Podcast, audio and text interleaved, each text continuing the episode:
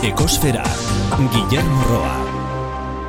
Begira lainoa, leku batetik bestera mugitzen da, eta kaso egiten ez diogunean, dispertsatu egiten da, edo euria hasten da, edo ez.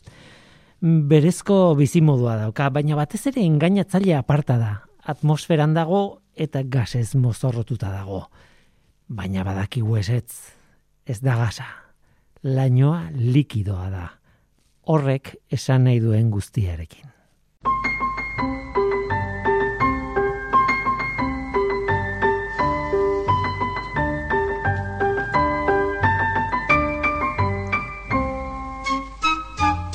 Kaixo denoi, ongietorri ekosferara.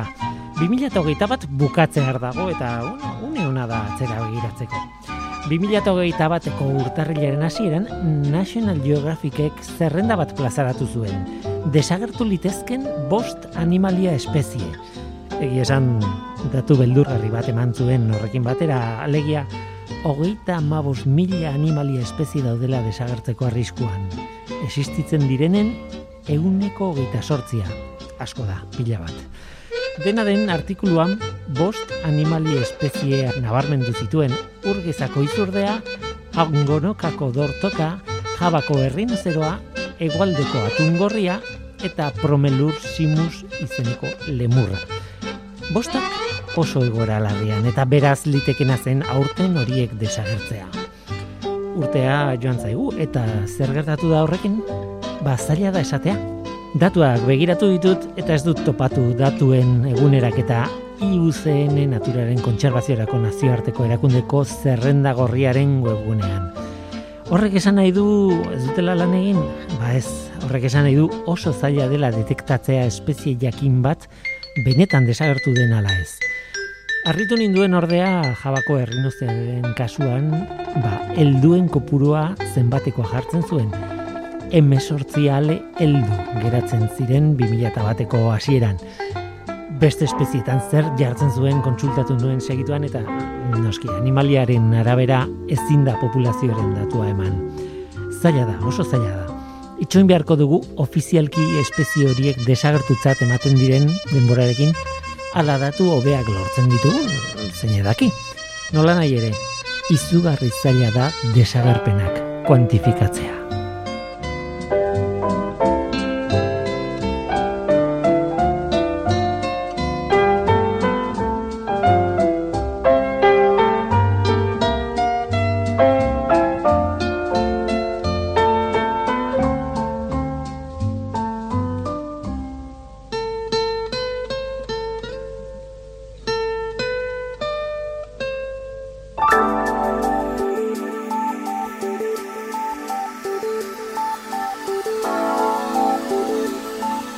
Beti bezala planetaren CO2 mailari begiratu behar diogu. Larun bateko datua da, egu berri egunekoa, abenduaren nogeita bostekoa. CO2-ren kontzentrazioa, lareunda mazazpi, koma berrogeita lau ppm-koa da, mauna loa sumendiaren behatokian neurtua. Iazko datua abenduaren hogeita bostean, lareunda malau, koma laurogeita bat ppm zen. Aurtengoa, baino bi ppm eta erdi basuagoa, gutxi gora bera. Berdin gaude, Berdin gaude, jarraitzen du goranzko joera CO2aren kontzentrazioan. Eta beti esaten duguna, CO2ren kontzentrazioarekin kezkarik ez izateko, teorian, datua, berreunda laurogei ppmkoa izan beharko luke gutxi gora bera, eta ez lareunda mazazpi inguru.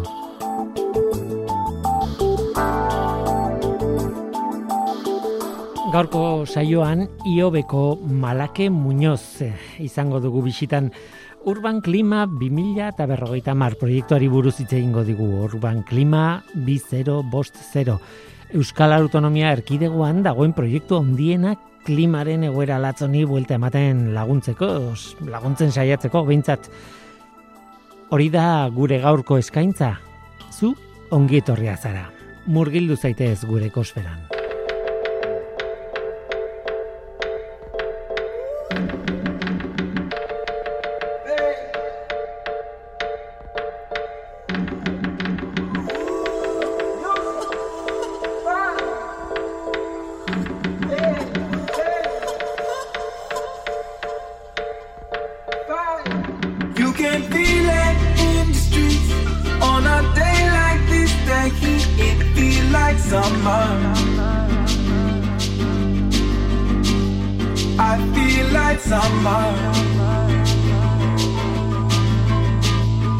happy like summer.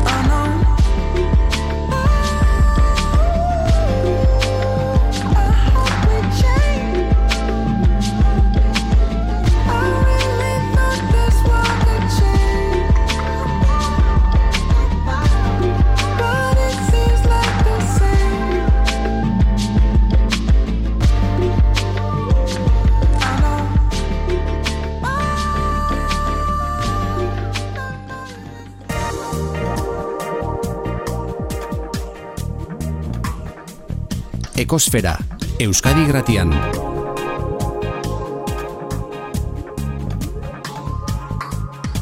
Ekosfera. Malake Muñoz Katxon, iobeko urma, Urban Klima 2008 mar proiektuaren arduraduna, kaixo? Kaixo. Zer modu zaude? ba, hemen, zerbait kontatzeko gure proiektuari buruz. Bai, e, egia esan, Iobek daukan proiektu haundienetako bat, aipagarrienetako bat, eh? E, bueno, simbolikoa da, ez? Ez, ez bakarrik simbolikoa, ez, baina esan nahi proiektu guztien artean igual eh, en, gehien entzuten, gehien entzuten den horietako bat, ez? Urban klima berrogeita mar, gaina izen berezi horrekin. Bai, eta gainera ez da bakarrik iobekoa, baizik eta Euskal Herrikoa da. E, Euskal Herri mailan proiektu hau a, klima aldaketarekin lotuta dagoen, dagoen proiektu handiena da momentu hontan.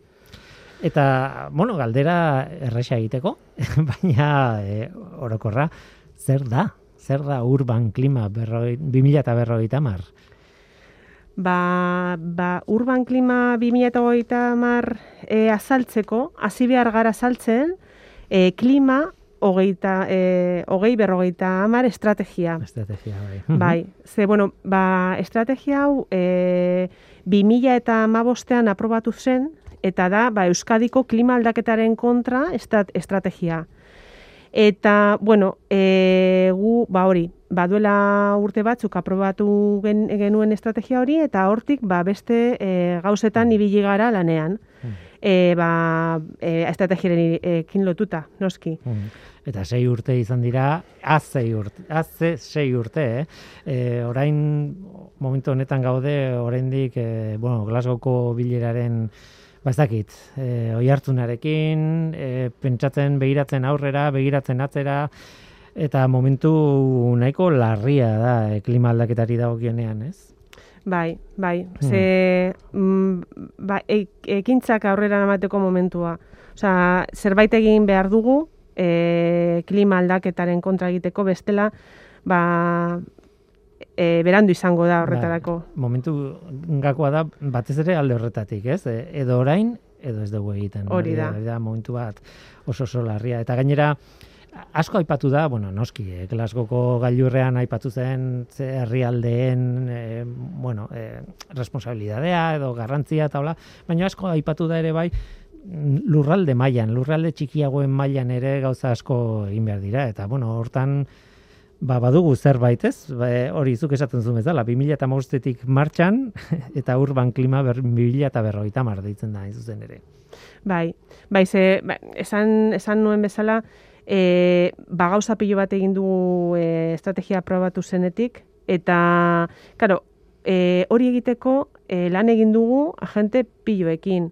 Eta hori behar genuen, lan, lan guzti hori, e, horregatik, e, ba, atera e, ahal izan dugu proiektu hau.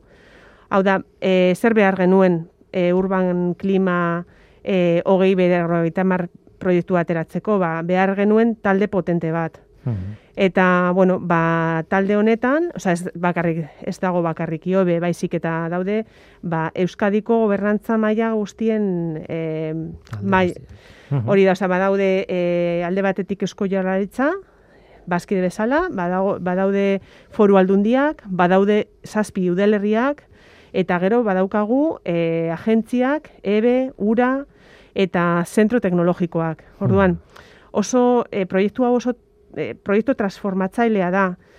E, zer, e, os- oso gauza berezia daukaz, e, lotzen dugu alde batetik erabaki hartzaileak eta beste aldetik ezagutza sortzaileak. Orduan, eta hori oso importantea da. Osea, azkenean zerbait planifikatzen baduzu, nola egin jakin behar duzu. Hori Orduan-. Eta zer da, hortik hasi esaten zenuen hasi behar genuela eta eta hortik hasiko gara. E, klima, mm, zuk hogei berrogeita mar deitzen diozu, klima hogei berrogeita mar estrategia bera, zer da, zertan oinarritzen da, nola funtzionatzen du? Ba, e, estrategia hori markatzen du nora joan behar garen, e, ba, klima aldaketarekin lan egiteko. Alde batetik, e, mitigazioa, zer, zer nahi du mitigazioa? Zer esan nahi du? Ba, e, berotegi gazen murrizketa, Mhm. esan nahi, oza, hori, zen, e, igual mitigazio e, itxas dakitea e, ask, e, oso ezaguna dan ala ez, baina hori da. Bai, bai, eh, esan nahi du urritzea, murriztea, eh, Hori da, ez? Eh, hori da. eh, dauden isurpenak gerozta gutxiago egitea, ez? Eta, Hori da. Eta hori daukagu sartuta gure estrategian alde batetik eta e, objektiboak helburuak ba, markatzen dugu ba, 2000 eta berrogeita marrean e, ba, objektiboa edukitzeko, ezta? Mhm. Eta beste aldetik badaukagu egokitzapena. Eta zer esan nahi du egokitzapena? Ba, guk e, badakigu haintze bertan ja ba, ba ondorio batzuk daudela eta guk aldatu behar dugu gure biziera ba, ego, egokitzeko. Mhm. Orduan, baia estrategia hortan ba geneukan bi zati hori. Eta orain ba urban klima proiektuarekin egiten ari garena, alde, beste aldetik da, hor, hor ere sartzen ari ari gara energia e, ba, e, variablea, ezta? Mhm. Aldagaia, bai. Mhm. Hori da. E, argi dago bi gauza horiek e, behar beharrezkoa da mitigazioa, bueno, beti aipatzen da, ez? E, kar, bueno, e, neutralizazioa edo karbonoen emisioen edo izurpenen e, tasa neutroa izatea, e, alegia sortzen dena gutxienez izan behar du, jasotzen dena baino, hori gehienez jasotzen dena, ez nahi zunduari esaten, baina isurtzen dena eta xurgatzen dena, e, balantze hori izan behar du zero edo negatiboa alegia. Ezin dugula, ez zeo bi gehiago adibidez, edo beste gas, e, zera, berotegi efektuko gasik, e, atmosferan jarri, ez? Eta orduan neutraltasun horretara iristeko hori ematen du izan dela herrialde guztiek planteat modu batera edo bestera planteatzen duten helburua. Eta pentsatzen dut mm, hogei berrogeita mar hori, alegia bi mila eta berrogeita mar, urte horren muga dela ez, adierazten dula horra iritsi behar gara, bai ala bai. Hori da, hori da. Horregatik eh, horrelako estrategiak egiten dira, ba, horrelako urte, urte berezi bat jartzen, baina hori. Hmm. E, jakiteko noraino heldu behar garen, ezta? Hmm. Eta bestea da, ez, egokitzapena, zuk esaten. Hori da, Gauza batzuk ja ez dute atzera bueltarik. Eta, beraz, gure bizi modu aldatu behar dugu, bai, ala bai ere bai, ez? Hori da, hori da. Eta gero beste aldetik, e, normalean gu pentsatzen dugu, ba, erakundeak egin behar dituela, ez dakiz zer, baina azkenean, e, kaleko jendeak, e, da, ba, potere handia daukagu. Mhm. Eta, bo, ba, azkenean, ba, adibidez, ba, kotxea hartzea edo esartzea, eta horrelako gauzak oso importanteak dira. Ba, azkenean, e, adibidez, ba, garraioa oso importantea da izurpenei buruz hitz egiten hitz hitz egiten dugunean. Mhm. Eta hori bakarrik alda dezakegu bakoitzak bere bizitzan. Mhm. Hor pentsatzen dute oreka bat, ez? Entzuleek esango dute, bai, baina erakundeek ere bai, eta eta orain guk egin behar dugu, eta argi dago, baietz biek egin behar dutela, ez? Hor, oreka bat bilatu behar da, ez? Hori da. Adibidez, eh, bueno, ko, kotxearena, autoarena oipatu duzu, baina noski, euki behar duzu eh, alternatiba eh, Hori da, zentzuzko bat eh, hortan ere bai, eta, eta bueno, biak orekatzen dira, ez? Eskaerak eh, ekartzen du eh, agintarien erantzuna nolabait, baina agintariek ere plazaratu behar dituzte. Esan nahi dut, oreka moduko hori batzutan erresa da kontatzea, baina ez da erresa egitea, ez? Bueno, batzuetan bai, eta Hmm. beste batzuetan bai igual em, pertsonei kostatzen zaigu, no? Hori egia, egia ere, Aldatzea. bai, bai. Mhm. Baina, bueno, nik uste dut gero eta jende gehiago, ba, e, nola esaten da, pasando a la acción, ezta? ba, bai, Hori da. martxan jartzen. da, Martxan bai, jartzen bai. hori da.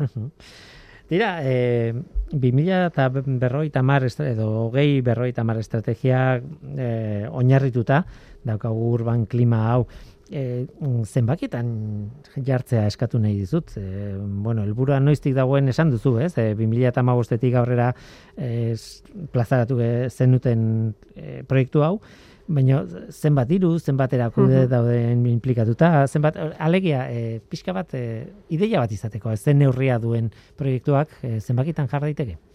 Bai, e, gauza da, e, estrategia e, aprobatu zen, eta proiektu hau, ba, estrategia, e, klima e, hogei berrogeita mar, estrategia, hiri mailan zabaltzeko da.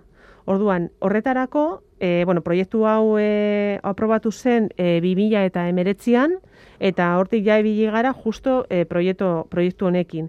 E, zenbat urte egongo gara proiektu honekin? Ba, sei urte iraupena, iraupena esango du, e, Mhm. 2000, e, bi- 2000 eta hogeita bost arte, eta gutxi gora bera bere presupuestoa da e, hogei milioi euro. Mhm. Eta hortik, euneko berrogeita marra e, e, Europatik dator. Vale. aha. Eta gero beste aldetik lehen aipatu dut gutxi gora bera, e, ze, ba, e, ze erakundeak e, dira bazkideak, baina ez dute esan zenbakia hogei erakundeak daude lanean, Mhm. eta hori ba, batzuetan ez da erreza e, ba, koordinatzeko hori da. Mhm. Baina, bueno, baina talde polita, polita gaude. Mhm. Oso ekintzatan oinarritutako proiektua da, ez? Bai, bai. Ba, alde batetik e, plangintza, e, klima aldateka, aldaketa plangintzan sartzeko proiektua da, baina beste aldetik ekintzak egiteko proiektua da. demostratzeko gauzak egin daitezkela eta gauza egiten diren gauzak ba, ba, konponbideak e, e, ba, e, eman dezaketela. Eta hain zuzen ere, bueno, e, jo, gauza asko e- egiten egin behar dira, gauza asko planifikatu dira, gauza asko egiten ari dira ja. E, baina, bueno, e, panorama pixka bat ik- ikusteko nondik nora doan, e, horietako batzuk kontatu daiteke zer diren edo, edo nondik doaz. Bai, ba, hori esan dudan moduan, ba, alde batetik e, ba, plangintza e, birpasatzen eta hobetzen ari gara, ze alde batetik, ba, bueno, gure estrategia e, aprobatu zuenean, ba, helburu batzuk zeukan, baina esan duzun moduan, ba, orain e, kontekstu aldatu da, eta estrategia hori ba, eguneratu behar dugu. Naiz eta, e, bueno, hor- horrekin lotuta ba, plangintza desberdinak e, egiten ari gara eta hausnarketa batzuk ere egiten ari gara, e, ba, gero eta eta jakindura gehiagorekin ba, plangintza horik e, hobetzeko. Mhm. E, ba, gaude lanean bai energian, bai osasunean, eta bai e, urarekin loturiko dauden e, ba, ba gaiekin. Eta gero badaukagu beste zati bat proiektuan, e, non pi, e, proiektu pilotuak egiten ari garen. Eta hori ja, proiektu horiek dira ba, leku batean egin diren ekintzak. Osea, oso e, zehaztuta daudenak. Bai? Nolabait probatuta daudenak beste toki batean eta hemen egokitzen. edo, edo hemen pilotoak egiten beste leku batzuetan egiteko gero. Alderantzizkoa. Mhm. Hori da bai. Mhm. Ba, adibidez, e, Bermeon, ba, degradatutako hiri peri, e, periferiako eremuak berreskuratzen ari dira, eta hori ba, klima aldaketaren efektuaren moldatzeko, eta nekazaritza ekologikoa praktikak ere sustatzeko, adibidez Mhm. eta gazteizen ere e, ba, tokiko nekazaritza ekologikoa sustatu nahi dugu Hmm. eta horrekin gaude horrekin gaude lanean beste leku e, beste eremu degradatuetan ere. Mhm.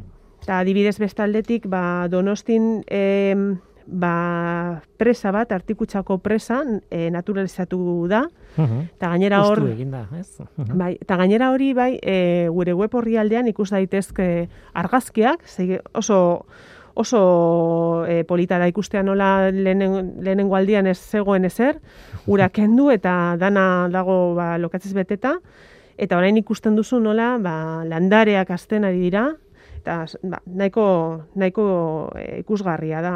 Mhm. Oso historia berezia du, eh? Artikutzak eh, garai batean oso oso atzera joan da, bueno, bazeuden burdin gintzak, eta, bueno, burdinolak, eta ba- bazeuden, ez dakite, zikinena izan zitekena, hor zegoen, eta gero bapatean bihurtu zen, e, sartu ezin den eremu bat eta inguruko jarduera bukatu zana, eta beraz, berreskuratu zen, baina urtegi batekin. Eta orain urtegia ustu eginda, eta eta zuk esaten zuzuna, ez? Evoluzio bat ikusten nahi da naturala ere bai, ean nola berreskuratzen dien hainbat e, prozesu natural, eta bar, e, esperimentu bezala, eh, ekologikoa eta biologikoa, izugarria da, eh? Bai, bai. Bai, baina oso ikusgarria, eh? Osea, ikusten dozunean argazkiak eh, oso polita ikusten da. Eta gero bestaldetik adibidez, ba, urdai bain eh, lan, lan egiten ari gara ba, mugikar, mugikortasun jasangarriarekin, Mhm. e, oinezta, oinezkoentzako eta biziklententzako bizi azpegi, e, bide azpe, azpiegitura egiten ari gara. Ia, ia, bueno, oraintxe Mm. bertan e, lehenengo fasea bukatzeko dago.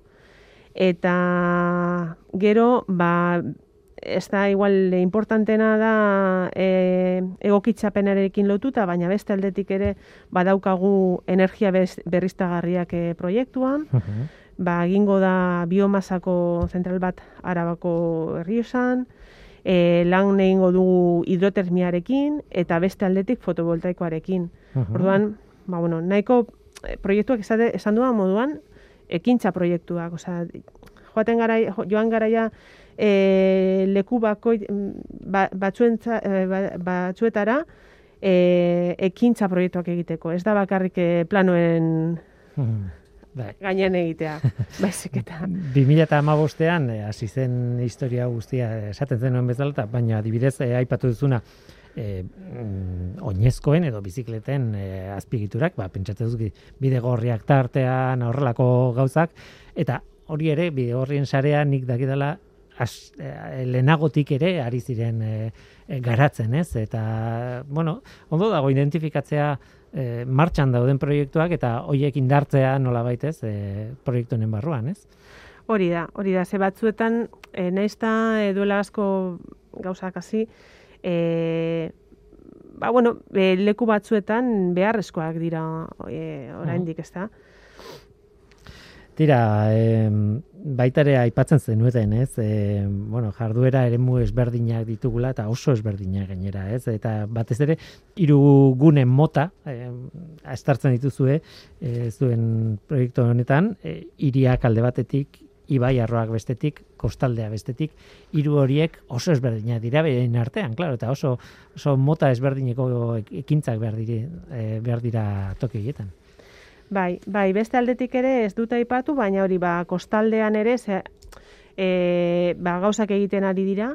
E, adibidez, ba, kamarak e, kokatu dira zarautzen, ba, ikusteko e, eta neurtzeko zer gertatzen ari den, ze badakizu horre dagoela ba, arazo bat, e, non, ba, bueno, itxasoa sartzen da, ba, ez iaia, baizik eta eraikinen arte, Eta bueno, ba hori ba kontrolatzeko eta neurtzeko eta gero ba plan posible izateko eh ba, on eh no esaten da. Ondartzaren Eh, kudeaketa nola baita edo? Ez esan nahi dut, ba, zu ja- jakiteko zer egin behar duzun, ba hori neurketa egin behar duzu lehenago, ezta? Orduan hori ba, diagnostiko bat egin, hori da. ez? E, nola baita itxasoarena, bueno, itxasoaren eraginerena, ez? Uh Horitxetak aipatzen genuen kostaldea, ibai arroak eta hiriak. Oso, Bai. oso, oso ezberdinak irurak, ez? Bai, hori da. Hori da, eta bakoitza ba bere, bere kintza desberdinak dauka. Be, e, gero beste aldetik ere, e, ba gaude e, em, ibai e, arloan edo, ba beste ekintza desberdinak egiten ari gara, adibidez bakion, ba daukagu e, Estepona ibaia, eta hor e, lan egiten ari gara, e, iripadura bat eta urpean gera daiteken baso bat sortzeko, ze hor dago e, arazo bat, e, non, bueno, baz, e, ura sar- sartzen da, eta eta nonbait jora joan behar da. Orduan, Mhm. e, ba hori ba, ba e, ol- uholdeen e, e, ba, problema hori e, Mhm. Irtera bat emateko nola baita hori da. ezegune bat sortzen nahi zarete. Edo sortzen ari dira. Hori da, hori da, hori da. Orduan hori, eta gero ba adibidez em, beste leku batean, errekatzule ibaia donostin, eta beste aldetik eh, araban ere bai, ba, em, e, birnaz, birnaturalizatuko dira leku batzuk, ba hori, horrelako e, problemak e, ez edukitzeko, ezta? Mhm. Tira, e, gauza asko eta bueno, ingurua aldatu beharra hori argi dago e, zera, e, lehentasun bat dela gaur egun, ez? Nik uste dute hori argi gelditu da, Ez dakit, eh, Glasgown ateatako konklusioak dira, bueno, behar bada ez direla espero genituen eh, adostasun guztiak hartu, ez dakit, batzuek oso, oso modu eh, ezkorrean edo ikusten dute han gertatutakoa, baina bitartean ere beste alde potolo hau dago, ez? E, nahiko lurralde mailan egiten ari den proiektu pila bat, nolabait ez bakarrik proiektua bera, baizik eta gure filosofia aldatzeko. Hori da, hori nik uste dut importantena da, ezta? Osea, gure bizimodua ba, pentsatu behar dugu berriro, nola egin behar dugun. Ze gauza batzuk egiten dira, ba, bueno, beti, beti danik egin dugu, dugulako horrela, baina igual beste aukera daude e, aldatzeko eta hobeto egiteko. Ze beste aldetik ere proiektu hontan badaukagu herritarrekin e, e, ba, bueno, ba, lan egiteko beste ekintza batzuk, e, alde batetik ba herritarrak e, konprom, e, konpromitzatzeko, osea konpromisu bat hartzeko eta ba horrekin ere, osea ekintza hori ere guk pentsatzen dugu oso oso importantea dela. Eta gero beste aldetik ere, e, badaukagu beste ekintza bat, e, e, nola esaten da, e, herriko zientzia edo, Ze hor ere oso polita da, ba, jendea ikustea nolako, nola egiten diren gauzak eta nola lagundu de, dezaken e, gauzak ba, neurtzen eta eta ba, analizatzen, ezta? Mhm. Nola baloratzen duzu e, orain e, proiektu honek e, izaten ari den erantzuna jendearengan? Ba, Ez dakit baloratu duzuen, ez dakit eh, inkestarik egin duzuen, ez dakit eh, igual ez duzu egin, baina, bueno, nola ikusten duzu? Ba, bueno, in, horrelako inkesta ez dugu egin, baina guk ikusten dugu e, prestatu di- ditugun azken bi e, eventoak Mhm. eta jende pilo bat apuntatu da. Orduan nik uste dut e, jendea ba, proiektua ezagutzen duela eta proiektuari buruz e, gehiago na, e, jakin nahi duela. Adibidez pasan astean, e, amabostean egin genuen e, proie, e, evento bat, e, e, networking proiektu bat da, osea, proiektu, Mhm. eventu bat, e, non e, beste proiektuekin e, lan egiten zen, eta, eta bastakite, bi astetan e, e, atera genuen e, inskripzioak egiteko, eta ba, gen, e, euki genuen euntapiku pertsona hor e, Mhm. Ba, eventua entzuten.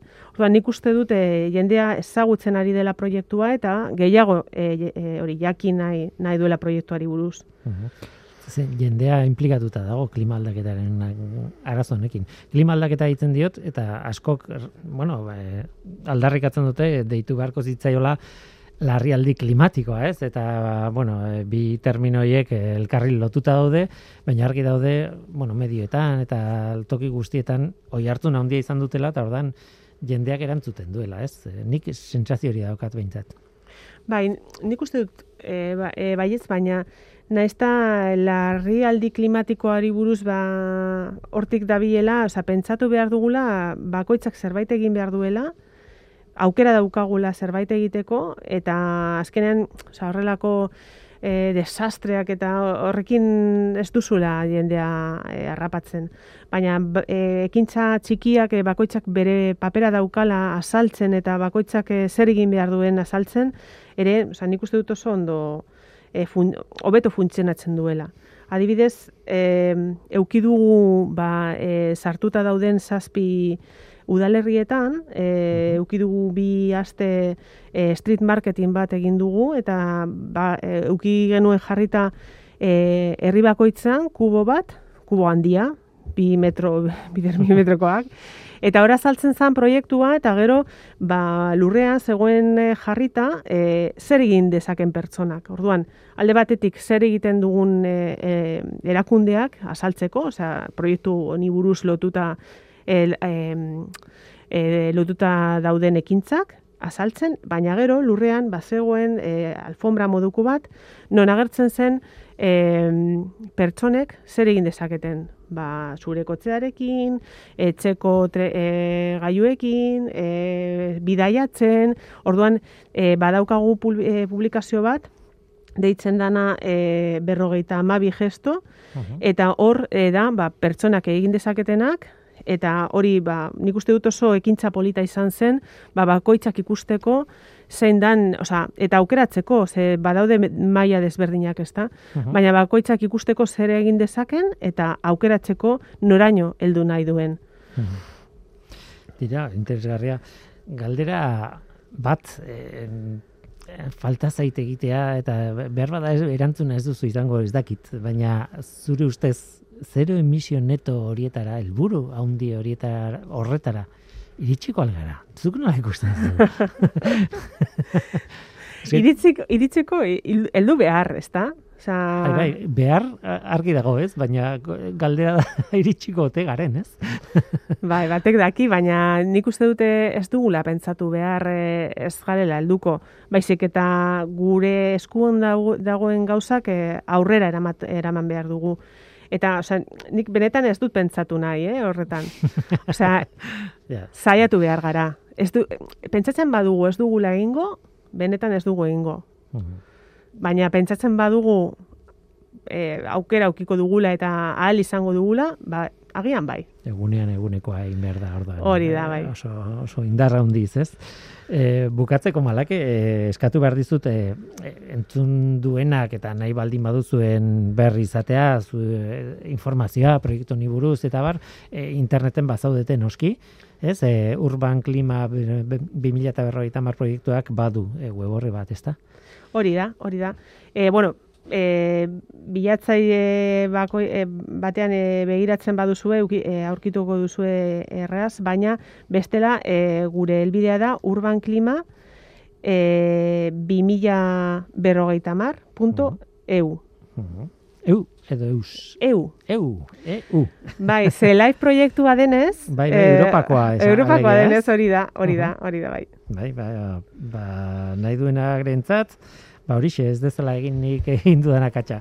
Urban Klima 2000 eta berrogeita mar puntu eu. Hor dago informazio guztia, hor daude e, ekintza, ekintzen informazioa, hor dago dena, eta hor dago kontaktu bat, e, bueno, bintzat, jakin nahi duenarentzat, ba, ba, hor bide badauka zuekin, e, zuei gerturatzeko bintzat. Hori da. Maleki Muñoz Katxon, IOBeko Urban Klima 2050 mar proiektuaren arduraduna. Ba, eskerrik asko guretik pasatzeagatik, eta ez dakit zerbait gelditu zaizun kontatzeko, baina nik uste dute, bueno, errepaso handi bat egin diogula proiektuari, ez dakit zerbait duzun gehiago eh, esateko. Ba ez, ez bakarrik e, e, eskertzea, ze azkenean horrelako aukerekin, ba, proiektua ere jendeak ezagutzea e, zabaltzeko da, eta eskerrik asko.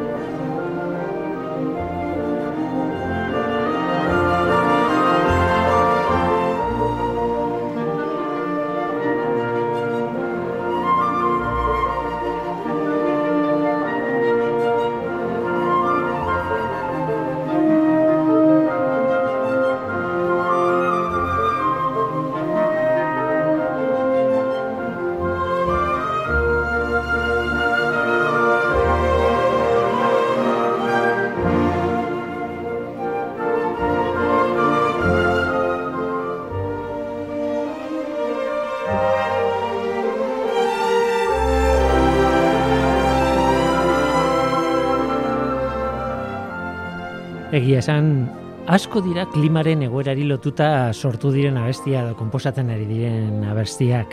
Irratxa honetan horietako batzuk jartzen ari gara. Childish Gambinoren Feels Like Summer entzun dugu lehen uda ematen du Feels Like Summer. Eta orain beste bat entzungo dugu. Paul McCartneyren Despite Repeated Warnings errepikatutako ohartarazpenak izan da ere. Paul McCartney. Despite repeated warnings of dangers up ahead. The captain won't be listening to what's being said. He feels that there's a good chance that we have been misled. And so the captain's planning to steam ahead.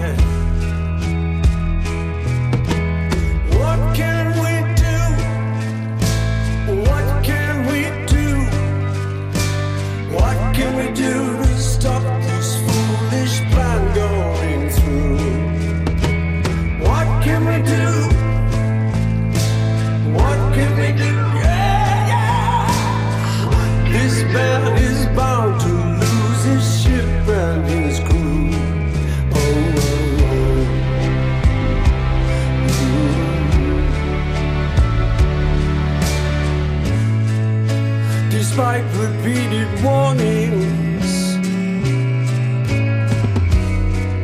from those who want to know.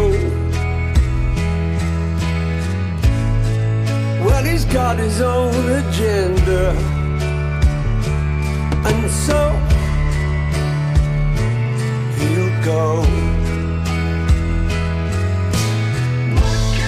Those who shout the loudest be the smartest, but they have their proudest moments right before they fall. Red sky in morning doesn't ever seem to face him. But a sailor's warning signal should concern us all. Whoa, whoa.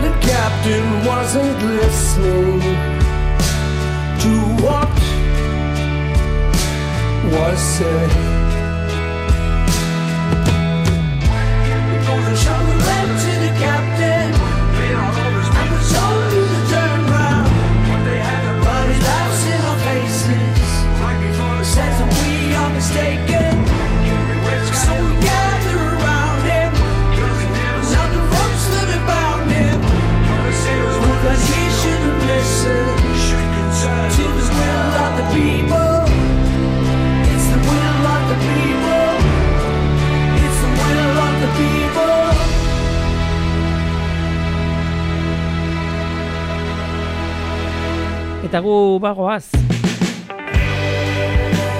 Horengoz, hau izan da dena hemen ekosferan. Mikel Olazabal teknikan eta ni Guillermo Roa mikroan. Aste hona izan.